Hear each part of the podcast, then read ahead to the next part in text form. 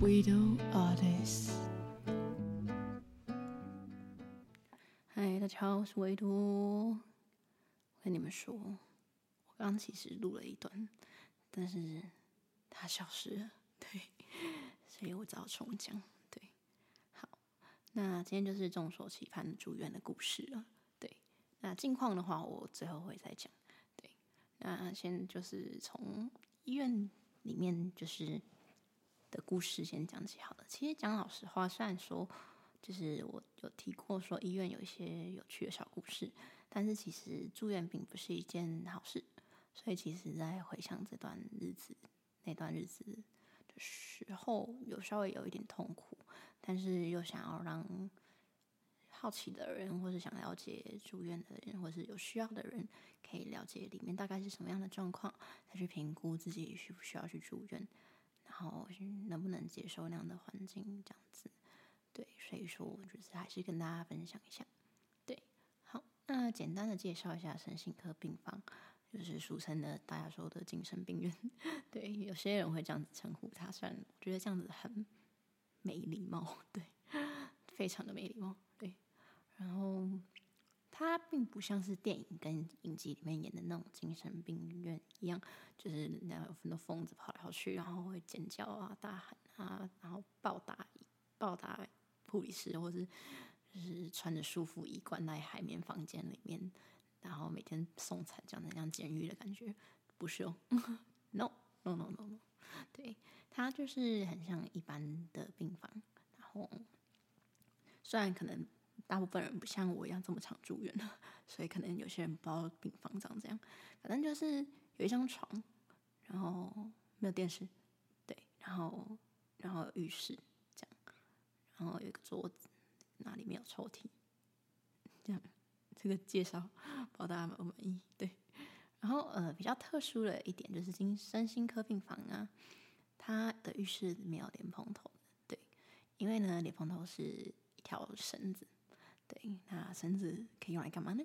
对，对，对于住身心科病房的人，绳子可以有很多的用处，大家自行想象。对，所以说里面任何会构成危险的东西都是不被允许的存在，例如说衣服的拉链啊、鞋子的鞋带呀、啊，然后或是金属用品啊、充电线啊，然后充电器啊，都是不行的。对，连内衣的肩带也不行。对。然后也没有吹风机，吹风机要去护理站吹，对，所以变成每天洗完澡啊，走去护理站，站在走廊上吹头发这样。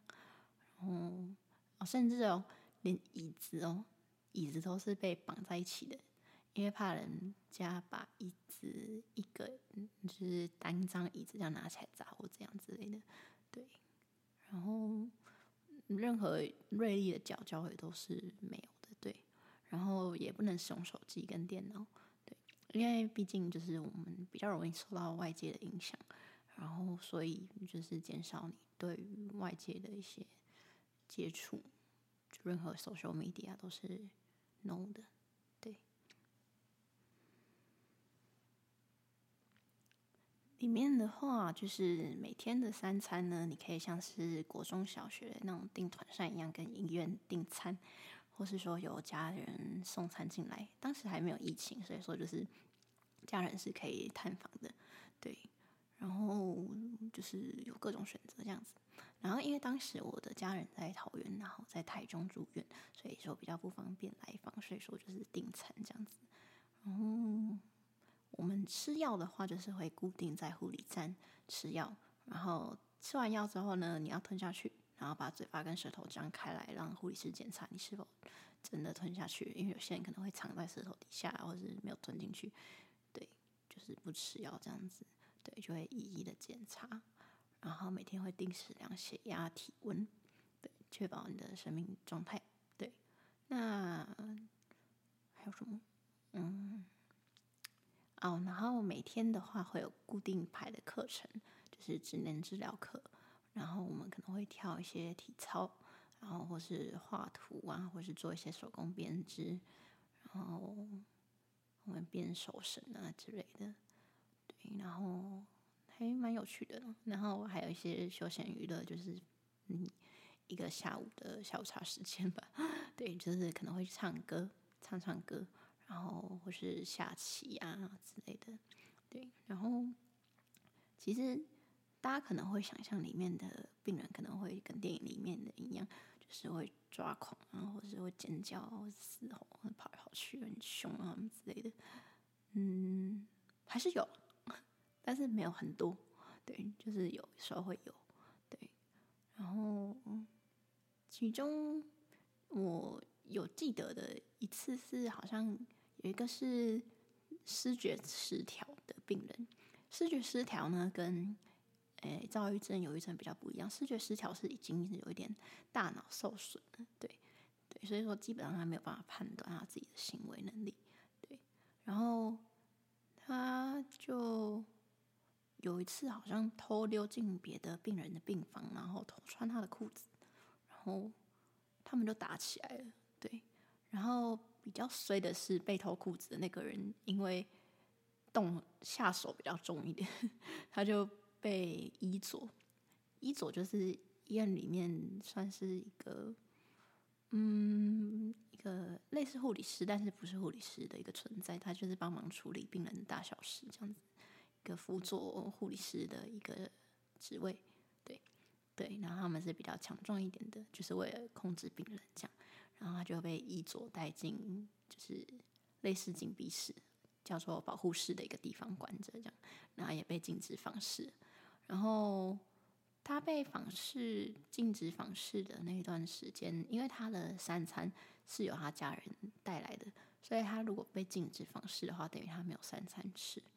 然后，在当时的我，就是因为其实我在心情不好的状态下，真的不太吃东西。对，然后我那时候其实有订餐，然后我常常就是吃个两三口就吃不下。然后我又想到他没有东西吃，所以我就都会把我的餐，就因为不能被发现我们把食物分给别人，所以我都会偷偷的，就是拿进房间吃。假装吃了之后，再偷偷的放去那个大姐的房间里面给她这样子，对。然后那时候我们还会有可以订零食哦，就是很像小小学生的那种订订那种零食这样子，然后就会有一个本本，然后本本里面就会有一些零食啊、饮料什么之类的，然后我们就诶可以选三样，然后每样最多三个这样。然后就是由你的家人寄放钱在一佐那里，然后一佐就去帮你买，然后再发这样子。那当时的话，因为我是奶茶控，我很爱喝奶茶，对，我那时候都不吃东西，我就喝奶茶这样。但是我们有规定四点过后就不可以喝任何茶类的东西，对，因为怕你睡不着这样。然后反正当时的我就是用订那个订奶茶、订零食来吃这样。然后那时候病房里面的病人，他们都很爱吃一个叫卡拉木酒的零食，大家应该知道，是那种辣辣的饼干。对，因为可能对于有身心疾病人来说，就是这种辣辣的刺激感让人家舒服嘛，那很舒压这样，所以他们就很爱吃。所以，所以我那时候我就想说，好，然后就是就是订一些给他们吃这样子，因为他们可能有些人就是。没有家人帮他们寄钱啊，或者是没有办法买，或者是什么之类的，所以我就想说，嗯，那我帮他们帮他们订订给他们吃，这样子好了。然后就是其实，诶，里面的病人啊，大家都还蛮善良的啦。对，当然我们没有办法判定所谓的善良是什么样子，但是我觉得。嗯，只要你的心有那么一点点善良，你就会做出一些好的事情，就会互相帮助，你就会愿意对别人伸出一只手。那当那时候，其实我当下刚进去医院的时候，我有点害怕，就是因为我。也跟大家一样没有住过身心病房，我就也以为就是里面的人会很恐怖，然后所以刚开始进去的前几天，我都独来独往的，就是做护理师叫我做的事情，然后跟着医院的作息这样子。然后是某一天有一个姐姐，就是在就是那个病房走廊啊叫住我，然后就是叫我跟他们聊聊天这样子，然后就才开始就是在里面交一些朋友这样。然后就是每天就是我们就坐在走廊上，然后。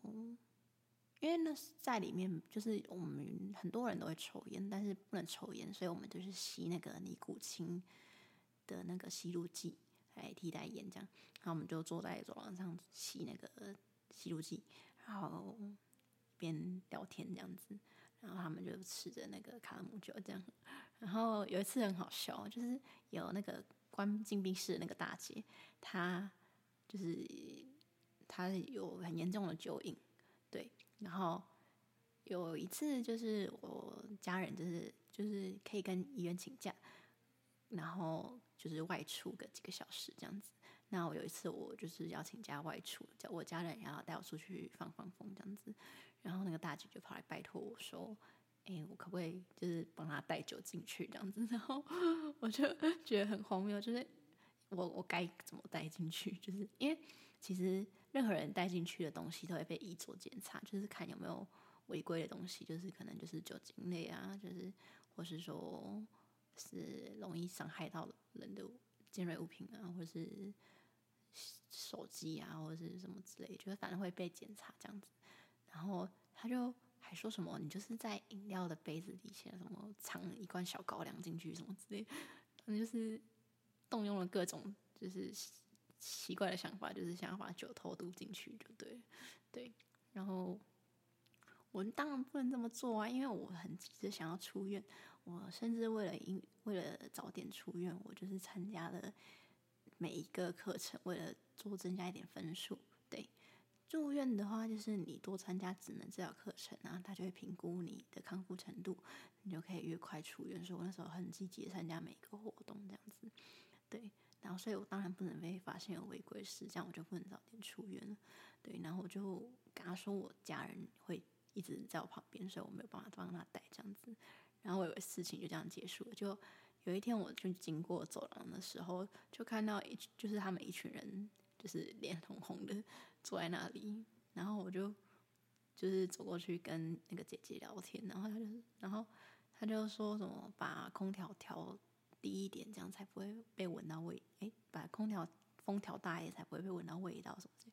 然后我就闻了一下，发现有酒味。然后就发现他们真的带进来了，他们真的不知道用什么方法偷渡了一大瓶，就是装在保温瓶里面的高粱进来。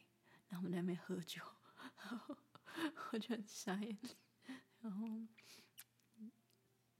嗯。医院里面还有什么故事可以讲的？哦，就是有一次，就是我们因为我们不能没有手机嘛，那我们如果要跟外界联络的话，我们会有电话卡，那一样就是就是有出就就是跟医院买这样子。然后我那时候最常打的电话就是公司跟家里，然后还有我好朋友的手机，就是我背得起来的号码这样子。然后就是那时候，就是一方面是很想要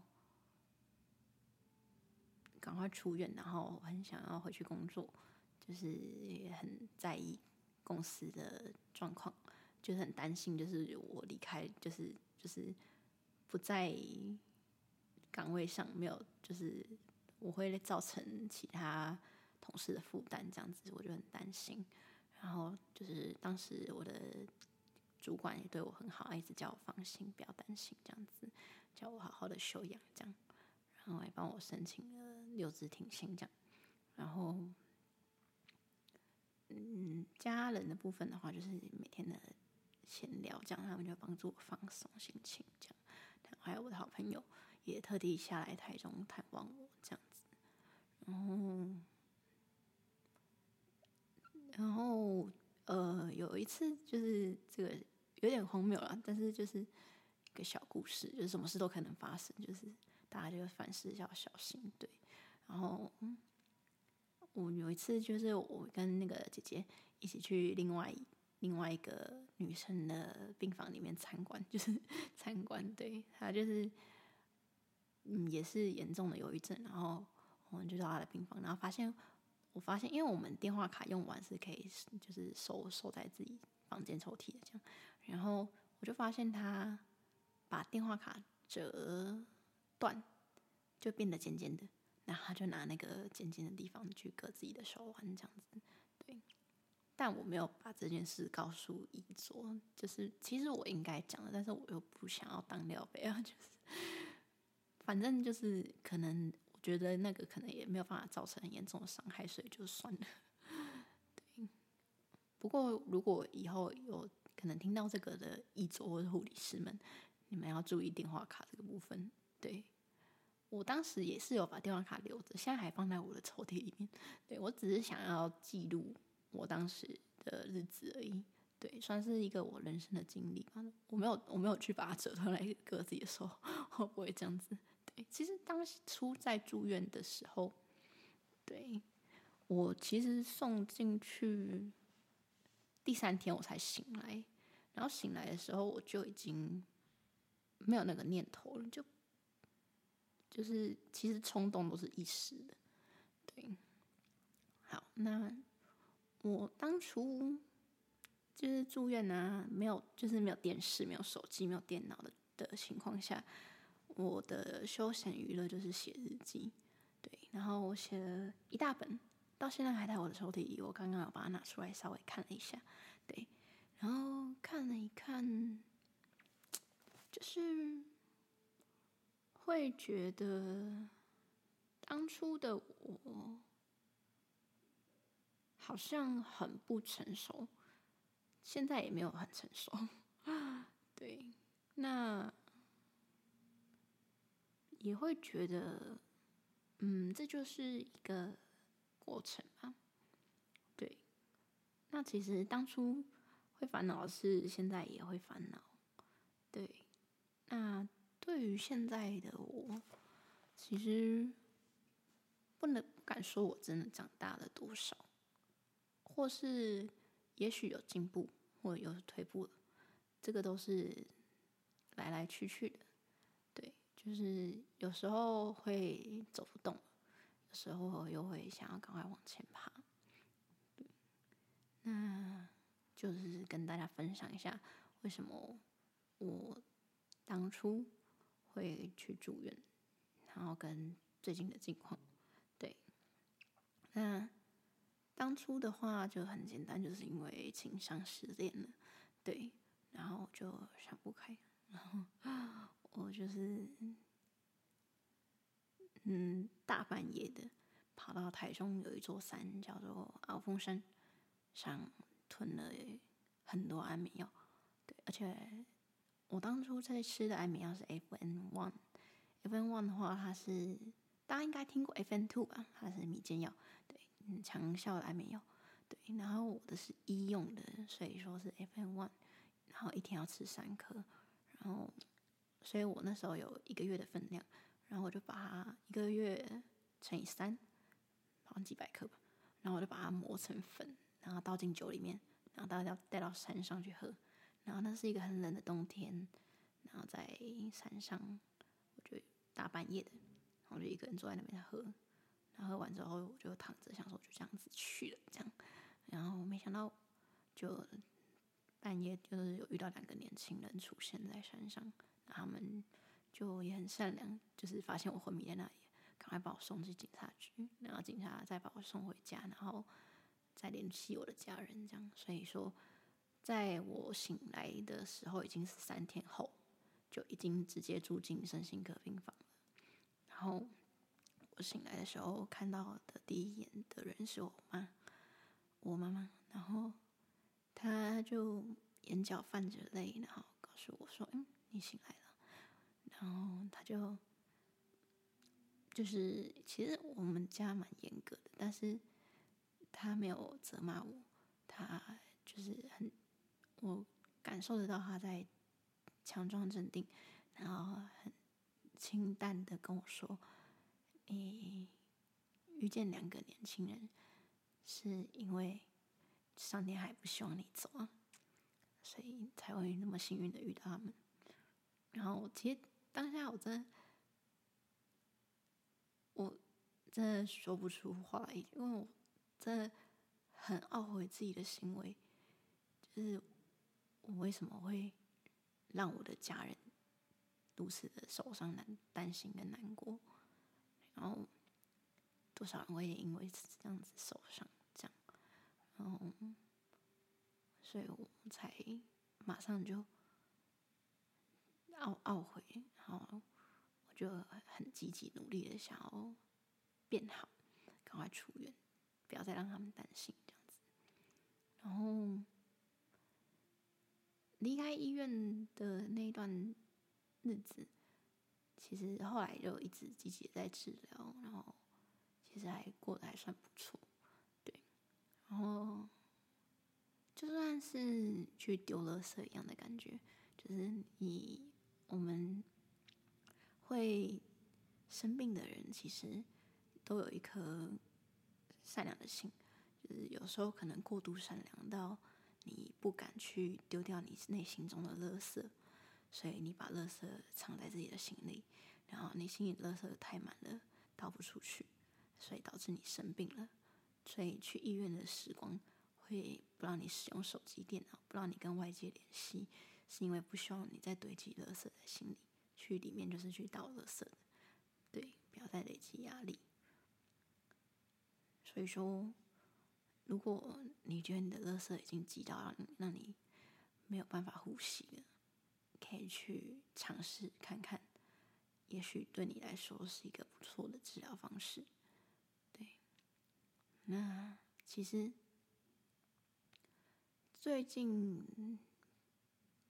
我才刚出院，对，我为什么会又住院了呢？就是因为我这一次又失恋了，对，我还是终究逃不出感情这段漩涡，对，我一直以来没有办法成长的，可能就是这个部分吧。对，那对于感情的不成熟跟对待另一半的。方式，我可能真的需要好好的去学习啊，必须好好的长大成长。对，那其实我很感谢他有告诉我原因，然后告诉我做错的地方，让我可以改进。对，虽然就是我可能还需要很长一段时间，对，然后其实。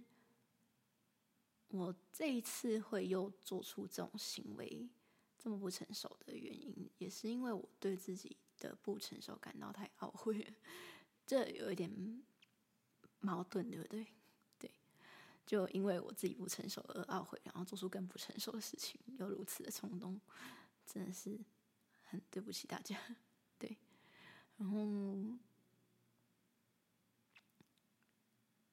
我想。我还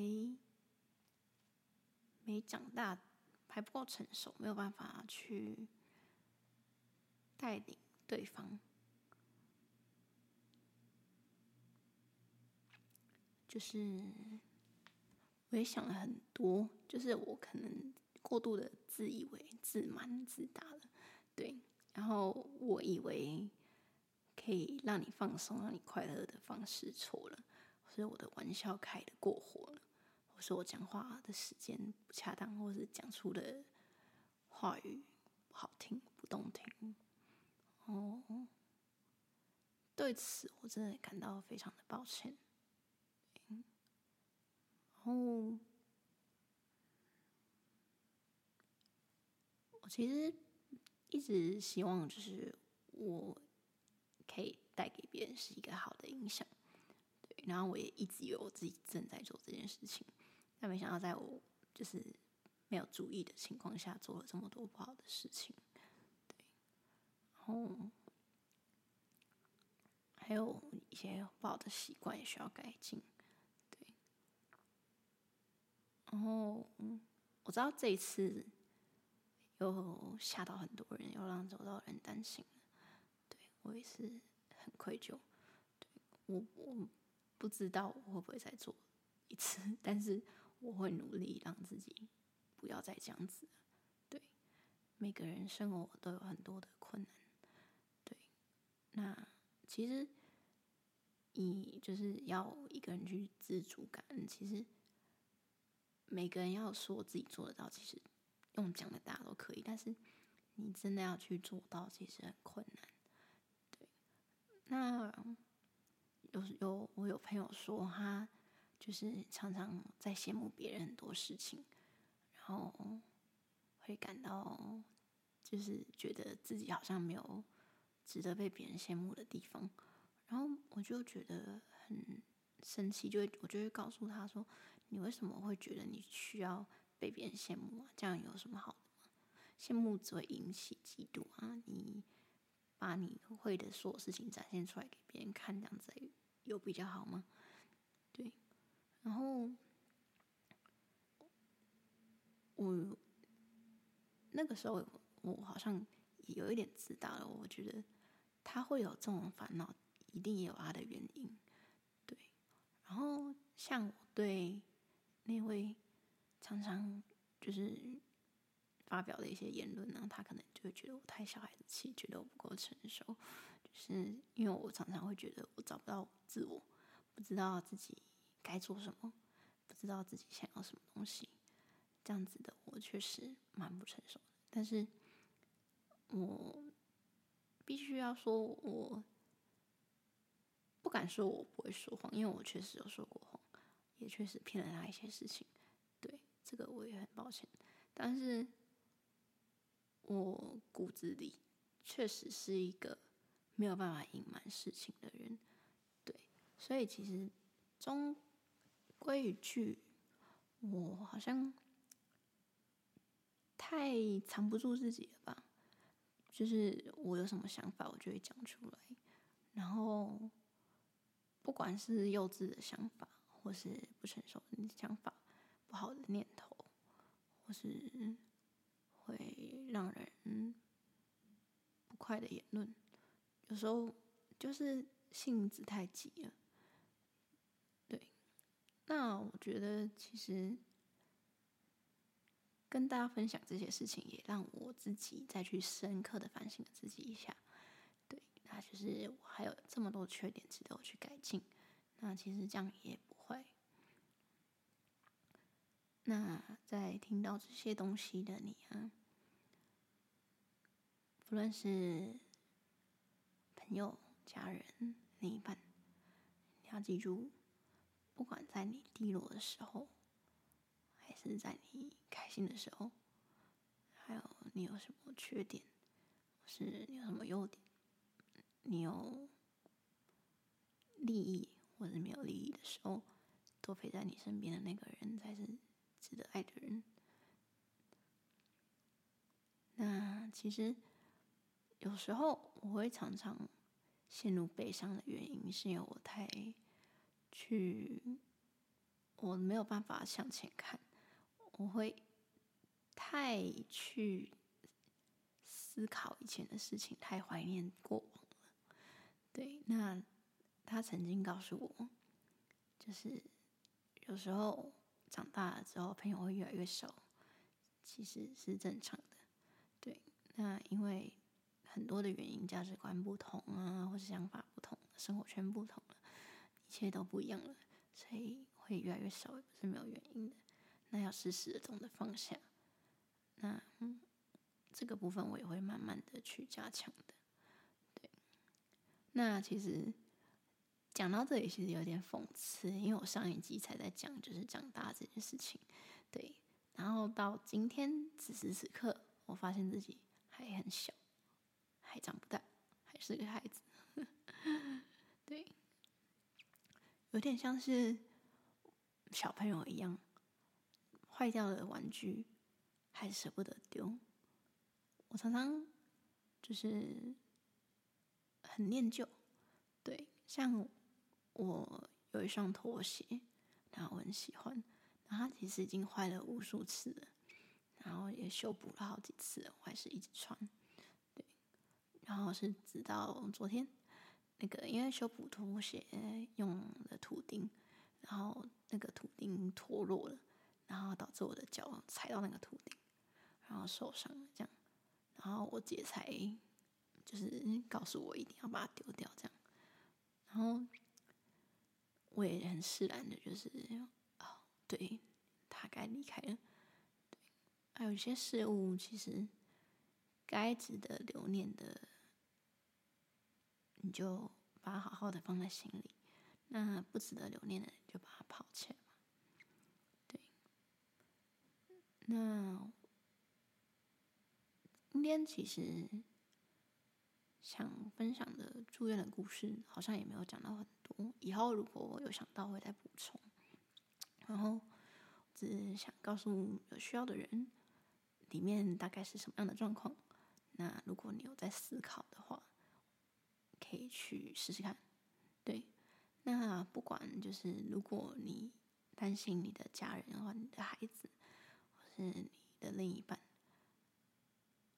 我觉得其实你也不需要想这么多，不是不是要你不管他们，而是有时候你要担心一下自己，因为你如果没有康复好自己的状态，像我自己这样，像我我这样没有康复好自己的状态，然后又做出更多伤害自己的事情，只会让他们更担心而已。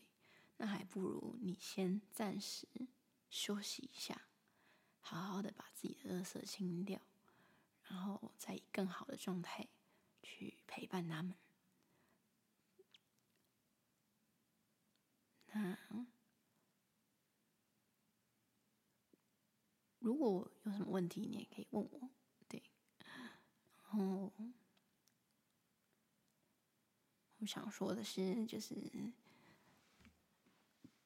成长这件事情啊，真的蛮痛苦的。就是你要经过一次次的心碎，再重新把心去拼凑起来，然后再慢慢的恢复成长。对，我的心不知道碎了几次，现在应该充满了伤口。对，嗯，我其实一直以来都不会去埋怨别人，我只会一直埋怨自己。到底做错了什么事情？就是要是还有什么需要改的，做错了什么事？